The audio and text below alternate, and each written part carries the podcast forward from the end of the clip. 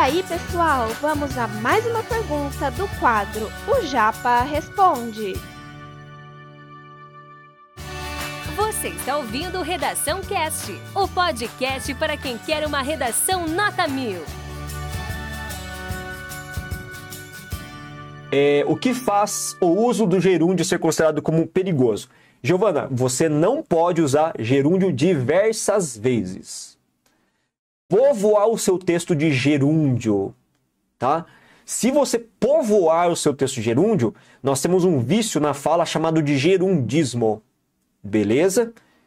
Esse autor que eu mostrei para vocês, ele só usa gerúndio em um único momento de cada um dos parágrafos argumentativos. Um, que é para fechar o texto, o gerúndio utilizado como oração reduzida de gerúndio no lugar de uma outra oração, outro período final, né? Conclusivo. Então, o que você não pode fazer é verificar no seu texto que tem muito gerúndio.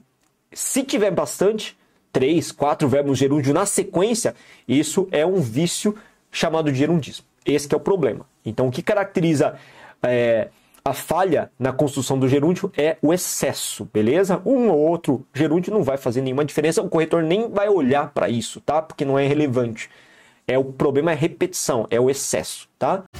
Esse conteúdo é um oferecimento da Corrija-me, a plataforma preferida no ensino de redação.